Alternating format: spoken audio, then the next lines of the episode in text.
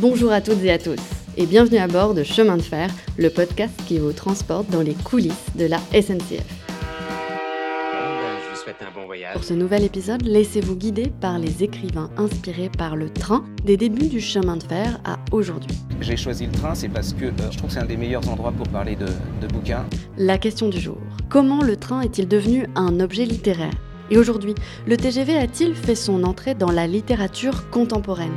Pour y répondre, nous prenons la direction de la gare de Lyon où l'on retrouve Anne Reverso, auteure d'une anthologie intitulée Sur les rails, de Victor Hugo à Jacques Roubaud. Un ouvrage publié en 2018 aux éditions Les Impressions Nouvelles.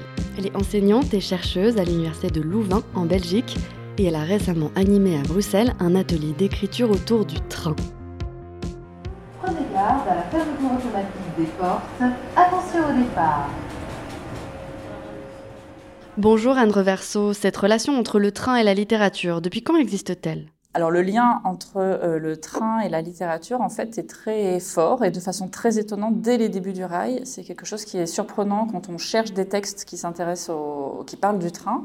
Il y a vraiment une pléthore de textes du 19e siècle sur le train parce que le train a complètement fasciné euh, le public, les sociétés européennes dès euh, le milieu du 19e siècle.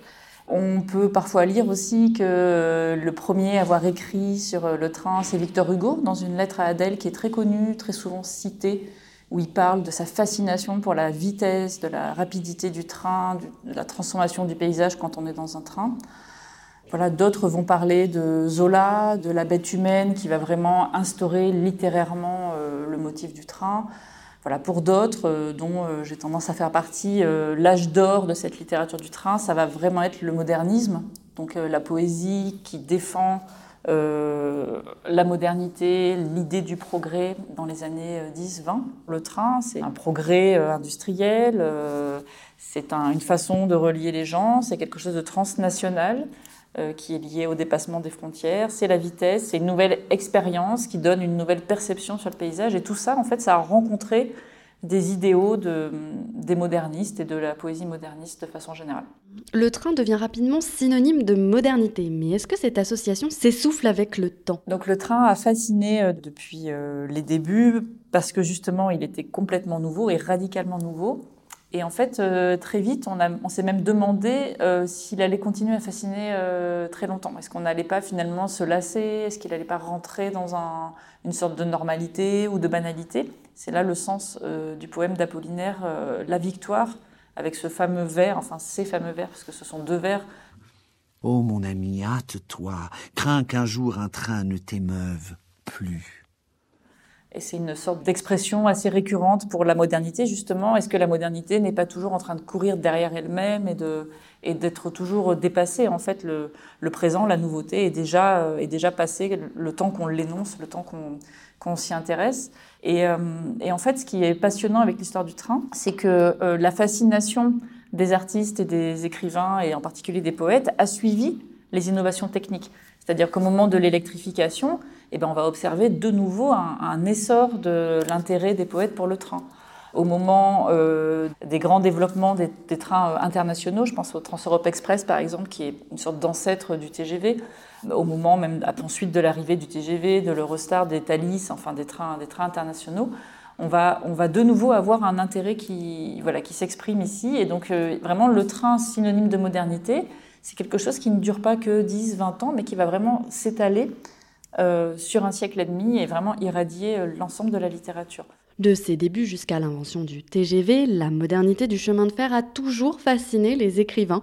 Sur la longue durée, qu'est-ce qui a inspiré et continue d'inspirer les auteurs? Si on devait donner les éléments principaux euh, dans cet imaginaire du rail qui circule vraiment chez les écrivains, mais aussi chez les artistes, hein, c'est pas seulement les écrivains, je citerai en premier lieu la vitesse et euh, la traversée des frontières. Le, fait de, passer, euh, voilà, d'avoir vraiment cette traversée de l'Europe a beaucoup marqué les esprits. Le fait de pouvoir passer d'une région à l'autre, d'une ville à l'autre, mais également d'un pays à l'autre. C'est voilà, c'est l'imaginaire du désenclavement, hein, qui est une réalité technique, mais qui est aussi très forte en termes imaginaires. Je pense aussi que le train a des affinités très fortes avec la poésie, notamment parce que ce qui a marqué les utilisateurs du train depuis les débuts, c'est cette perception fragmentaire du paysage, c'est la mise en mouvement, c'est cette position vraiment d'observateur mobile immobile, c'est-à-dire voilà, on ne bouge pas et en même temps tout bouge autour de nous. Est-ce que s'il est autant présent dans la littérature, c'est parce que le train constitue un ressort narratif qui fait avancer l'intrigue? Alors le train a des affinités avec plusieurs euh, genres littéraires. Hein. Il a effectivement une affinité avec le roman et notamment le roman policier parce que c'est un lieu qui est en huis clos, qui pendant longtemps a été donc fermé de l'extérieur. Donc on connaît ça avec le crime de l'Orient Express. C'est vraiment un, un moteur d'imaginaire euh, extrêmement fort. C'est aussi un des motifs de prédilection du roman, parce que le train, c'est un moment de transition. Donc ça permet, dans un roman, même de faire une ellipse, de passer d'un point A à un point B, de changer de décor. Enfin, les romanciers vont l'utiliser, je pense à Svevo, comme ça, un, auteur italien, qui va l'utiliser beaucoup pour le monologue intérieur. Michel Butor, dans La modification, met en scène un personnage qui prend un train de Paris à Rome et qui va justement réfléchir, euh, il va changer d'avis au cours du voyage. Et donc c'est le lieu du monologue intérieur, c'est le lieu d'un retour sur soi, d'une réflexion. Le train est donc dans la littérature un lieu d'introspection, mais c'est aussi un lieu où les possibilités d'intrigue sont infinies. Anne, quand on parle train et littérature, quelles sont les références qui viennent immédiatement dans la mémoire collective? Alors parmi les auteurs qui ont écrit sur le train, il y en a qui, sont, euh, qui ont presque incarné le train ou qui ont euh, développer un, un, tropisme tellement fort qu'on pourrait les appeler vraiment des poètes du train. à mon sens, il y en a deux. Valérie Larbeau, qui a inventé avec Bernard Bouff le personnage du cosmopolite. On est dans les années 10, les poésies de Bernard Bouff, c'est 1913. Et c'est ce personnage qui traverse euh, l'Europe illuminée dans des trains de luxe et qui appelle en fait euh, les poètes de son temps à écrire comme le train à adapter cette aisance, ce glissement. Il parle vraiment de glissement nocturne à travers l'Europe illuminée. Et le deuxième poète extrêmement important, qui est vraiment le poète du train aussi en littérature française, c'est Blaise Sandrard, par euh, sa fascination pour euh, le départ, qui va vraiment être son idée directrice, sa force euh, en tant que poète, et qui va être pour lui incarné par le train pour lui, être euh, dans une gare, en fait, avant même de monter dans le train, la gare, c'est le lieu des possibles, c'est le lieu où, en consultant le panneau, euh, le panneau des départs, les horaires de départ, euh, tout est possible. Et le train, c'est le lieu de la fuite, c'est le lieu du voyage imaginaire. Alors on pense à la prose du Transsibérien, hein, qui est son texte le plus connu, qui est un très grand poème lyrique. Oh, oh, mille sabords alors, le train est euh, vraiment omniprésent dans Tintin. C'est vraiment très marquant. Et celui qui en parle le mieux de l'intérêt de, mettre des personnages en mouvement, c'est Hergé, qui euh, explique que euh, je ne représente que l'aventure. Et donc c'est pour ça que dans Tintin, il y a des voitures, des trains, des avions à chaque planche en fait. Et, et, voilà, il y avait eu des belles expositions justement sur Tintin et le train, Hergé et le train. Assez ah, drôle, figurez-vous que nous sommes absolument seuls dans notre wagon. C'est curieux, en effet. Tintin est la preuve que le train euh, est une fascination qui est une fascination pour le mouvement, pour euh, le dynamisme de façon générale dans la littérature ou dans le cinéma. Vous êtes le plus célèbre des détectives, n'est-ce pas? Hercule Poirot le crime de l'Orient Express d'Agatha Christie, c'est les années 30. C'est un livre qui a énormément euh, marqué par ses adaptations cinématographiques, mais aussi qui a marqué les écrivains hein, qui, se sont, euh, qui ont fait des dialogues euh, avec ce roman policier. Un passager est mort. C'est un meurtre. Le meurtrier se trouve parmi nous sur ce train. Et chacun d'entre vous est un suspect. Aujourd'hui, peut-être qu'on peut parler de La fille du train, justement, qui, serait une sorte de, nouveau best-seller du train. Et puis c'est aussi policier, il y a aussi une énigme, des, des choses à résoudre. Je l'ai vue de la fenêtre du train. Elle était, elle était avec cet homme. Ça n'a duré mais le best-seller du train, c'est aussi, euh, je ne l'ai pas encore évoqué, mais euh, La Madone des Sleeping de Maurice Descobras. C'est un livre qu'on a un peu oublié, mais qui est le best-seller des années, euh, des années 20 en Europe. C'est un livre, vraiment le livre qui s'est le plus vendu dans l'entre-deux-guerres, qui met en scène une espèce de femme, femme fatale, très indépendante, un peu cynique aussi. Ses aventures, ses rencontres d'une nuit dans un train de nuit. Alors un récit qui lie le train à la sensualité, on peut le retrouver dans la littérature contemporaine chez Emmanuel Carrère et sa nouvelle L'usage du monde, publiée en 2002 dans le journal du même nom. Au kiosque de la gare, avant de monter dans le train, tu as acheté Le Monde. C'est aujourd'hui que paraît ma nouvelle. Je te l'ai dit ce matin au téléphone en ajoutant que ce serait une excellente lecture de voyage. Tu as répondu que trois heures, c'était un peu beaucoup pour une nouvelle et que tu emporterais un livre aussi. Pour ne pas éveiller tes soupçons, j'ai reconnu que oui, sans doute, ce serait plus sage, mais maintenant je te parie que quel que soit ce livre, tu ne l'ouvriras pas. Il s'agit d'une performance littéraire adressée à sa compagne, un récit construit pour la pousser à se laisser guider dans une envolée érotique dans un TGV dirigé et rythmé par le voyage en train et son horaire. Et justement, ce TGV a-t-il trouvé sa place dans les imaginaires littéraires depuis sa mise en service en 81 Avec le TGV, euh, c'est, euh, je dirais, euh, peut-être 40 dernières années, c'est qu'on est moins dans une valorisation de la technique pour la technique et, on ne trouve plus, comme les Saint-Simoniens ou comme Maxime Ducamp au XIXe siècle, on ne trouve plus de poètes chantant les louanges du TGV de façon entière ou décomplexée. Cependant, en 2010, Jean-Pierre Martin publie Les liaisons ferroviaires, un récit qui se déroule intégralement entre le wagon-bar, la première et la seconde classe du TGV. Le tout pendant un trajet qui traverse la France du sud au nord, de Nice à Bruxelles. L'auteur se sert de ses propres observations lors de fréquents trajets en TGV pour nourrir son roman et va jusqu'à faire du train un personnage à part entière, une machine narrative au service de l'écriture. Mais d'où lui est venue cette idée? À chaque fois que je prenais le TGV, en fait, j'étais en situation d'enquête, c'est-à-dire comme j'étais en train d'écrire ce livre, et j'observais et je, me nourrissais de ce que je voyais autour de moi, et j'ai vu, j'ai entendu aussi beaucoup de conversations entre gens qui ne se connaissaient pas et des conversations qui étaient vraiment intéressantes. Et moi, il me semblait que justement, le TGV n'était pas un objet de fiction, n'était pas, ne faisait pas rêver, ne faisait pas fantasmer. Et j'ai voulu euh, imaginer une sorte d'émerveillement, peut-être un peu exagéré parfois, mais tout de même, d'émerveillement possible à travers cette espèce de machine narrative finalement et très romanesque peut-être un TGV.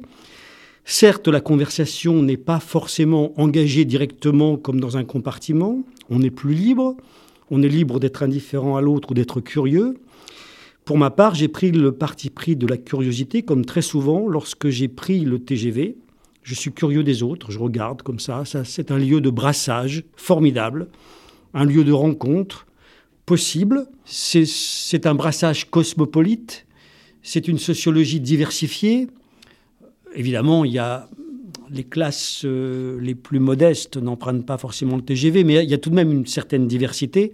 Donc euh, il y a une trame narrative qui, euh, qui est dépendante de cette trajectoire du train, du TGV. Jean-Pierre Martin, est-ce que vous diriez qu'en faisant son entrée dans la littérature, le TGV a bâti à son tour sa mythologie? Toute invention technologique qui paraît tellement neuve au début, elle prend de la bouteille, elle se, elle se façonne, elle est objet de discours et, donc objet d'une mythologie.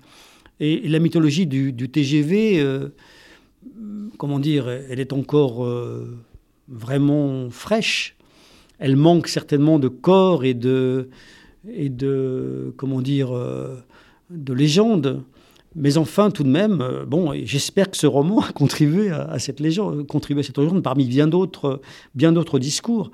Euh, et je ne vois pas pourquoi le TGV ne serait pas plus tard un objet presque de nostalgie comme les trains d'autrefois l'ont été.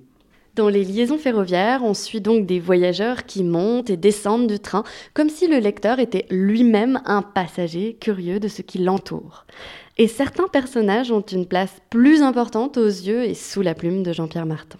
Je n'ai pas compté combien de personnages, il y en a, il y en a, il y en a quand même euh, certainement une dizaine qui sont importants, peut-être un peu moins. Et puis, dans ce personnel romanesque, c'est pour ça que je considère le TGV comme une machine narrative, le personnel de la SNCF. Les contrôleurs, les contrôleuses, un commercial de bord qui, euh, a un rôle extrêmement important, Wassim, et puis euh, même le conducteur du TGV. Je donne la parole au TGV à un moment, je l'appelle même Alice, je l'anthropomorphise, pourquoi? Parce que précisément, il est vu comme une machine un peu inhumaine. Donc c'est pour lui donner une, une dimension tout à coup presque, presque charnelle. Enfin, j'ai parlé de machine narrative et là c'est plutôt une machine désirante. Je crois que j'ai voulu imaginer à travers le TGV une intention qui dépasse la réalité voyageuse la réalité de, ce que vivent les passagers. Parce que les passagers vont attribuer au TGV, à la technique du TGV, une sorte de, de froideur, d'impossibilité de communiquer, dans lequel le TGV, au fond, n'a pas une responsabilité si grande que ça. Je veux dire, je ne vois pas qu'est-ce qui vous empêche de parler avec votre voisin si votre voisin vous intéresse. Donc oui, le TGV peut être un objet, voire un acteur romanesque, et ce malgré sa contemporanéité. Mais Anne Reverso, dites-nous, l'imaginaire du TGV est-il si différent de celui des premiers trains? Donc oui, le TGV est peut-être trop neuf pour bénéficier, comme l'Orient Express ou euh, les grands trains de nuit, euh, d'une mythologie, d'une imagerie aussi, parce que, parce que les grands trains de nuit ont été accompagnés vraiment d'une production incroyable d'images euh, qui, vraiment nourrissent encore aujourd'hui nos imaginaires. Je crois tout de même que le TGV hérite aussi euh, de la mythologie du train de façon générale parce que, parce que vraiment ce qui a marqué les premiers voyageurs et les premiers spectateurs qui regardaient les trains passer, comme les vaches dans les prés, c'était la rapidité. Sauf que c'est évidemment ce référentiel de rapidité qui a évolué, mais euh, les imaginaires n'ont pas attendu le TGV pour être complètement fascinés ou captivés par la vitesse. C'était vraiment l'argument numéro un dès les premiers textes sur le train, que ce soit du roman, des témoignages dans la correspondance, des poèmes, des pièces de théâtre même. Alors en résumé, les écrivains n'ont pas attendu le TGV pour être fascinés par la vitesse et le TGV serait encore trop jeune pour avoir sa propre mythologie mais il commence à imprimer sa marque dans des récits où le rapport au temps est bien sûr essentiel. Anne, où pouvons-nous trouver le TGV dans la littérature contemporaine? Que peut-on lire dans un TGV Je pense à ce titre à un très beau livre de François Bon, euh, Paysage fer, qu'il a publié euh, en 2000 euh, chez Verdier et qui a été doublé d'un film qui est lui aussi très intéressant. Gare de l'Est, 8h18, train Paris-Nancy. Ce que j'aime, les grands bâtiments avec leurs lumières jaunes dispersées à l'intérieur, le défilement des immeubles, la ville qu'on surplombe et qui nous surplombe à son tour.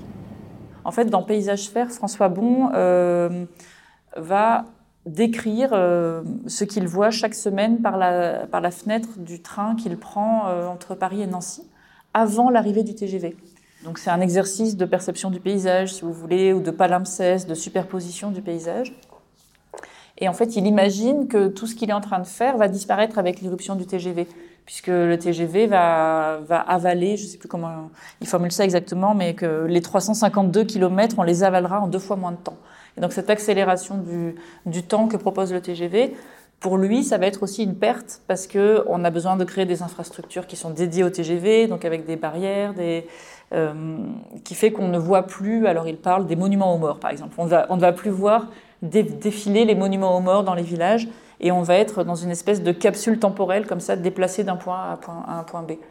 Et cette idée vraiment de, que le TGV crée une sorte d'autre voyage, un voyage... Euh, euh, voilà, on va avoir des défenseurs et puis on va aussi avoir des critiques. Tant qu'il n'y aura pas le nouveau TGV, je continuerai. Si nous refaisions les mêmes images aujourd'hui ou le mois prochain, que verrions-nous de nouveau? Maintenant, quand j'aperçois Pagny, Fougue ou Hernecourt défiler devant la vitre, je sais le nom de celui qui, derrière sa fenêtre, peut-être me regarde passer. Il y a aussi un, recueil de Jan Battens, qui est un, poète euh, euh, belge, qui euh, s'appelle Construction d'une ligne TGV, et qui est un petit peu sur le même principe, c'est ce qu'un auteur a à dire de quelque chose en train d'être construit. Et du coup, des attentes et, et, de, voilà, et de ce qui des désirs, mais aussi peut-être de la peur d'être déçu, euh, qui sont induites par la construction d'une ligne TGV. On peut aussi penser au livre d'Aurélien Bélanger qui s'appelle L'aménagement du territoire, qui euh, s'interroge aussi sur ce qui est en débat euh, au sein de la population, les enjeux que sont pour eux une ligne TGV, dans une ligne peut-être plus documentaire que poétique. Je pense aussi à un, texte euh, assez peu connu mais très beau, qui est un recueil de, pas de nouvelles, mais disons un recueil de courts textes de Pierre Vinclair, qui est un philosophe qui a écrit ce qu'il appelle ses proses de TGV. Et ce sont des, très courts récits, des sortes de billets d'humeur un petit peu, euh, sur euh, des anecdotes ou des perceptions dans le TGV. Et alors c'est intéressant parce que justement il est beaucoup question de cette perception du temps qui est distordue ou euh, du rapport aux autres, comment est-ce que les univers des uns vont empiéter sur les univers des autres quand on est dans le TGV, et surtout avec l'irruption ben, de, des façons d'écouter de la musique, de regarder des films, de travailler, comment en fait chacun va importer sa petite bulle, son propre univers, et euh, dans un TGV où en fait on ne va pas forcément partager euh, des choses avec les autres, mais où on va créer une série de petites bulles qui vont voyager ensemble. Un imaginaire du TGV est donc, selon nos interlocuteurs, en plein développement dans la littérature. Depuis les compartiments et la promiscuité dans les trains anciens, dont parle Jean-Pierre Martin, à la grande vitesse et la technologie moderne du TGV. Une chose est sûre, c'est que la littérature n'a pas dit son dernier mot sur le train. Pour celles et ceux qui aiment profiter de leur voyage sur les rails pour lire, vous trouverez aussi le TGV chez Alain Faujas. Déjà en 1989, il proposait le roman policier Meurtre dans le TGV. Du côté de l'écriture romanesque, vous pourrez lire TGV Conversation ferroviaire de Chantal Montelier ou encore vous plonger en plein voyage à grande vitesse avec Paris-Marseille en TGV de Xavier Girard. Retrouvez chaque référence citée dans cet épisode dans sa description. Merci pour votre écoute. Vous pouvez nous laisser un avis et des étoiles sur Apple Podcast et parler de cet épisode à d'autres amoureux du rail et de la littérature. Chemin de fer, c'est le podcast qui sillonne l'histoire et les coulisses de la SNCF, à retrouver sur toutes les plateformes de streaming. À bientôt!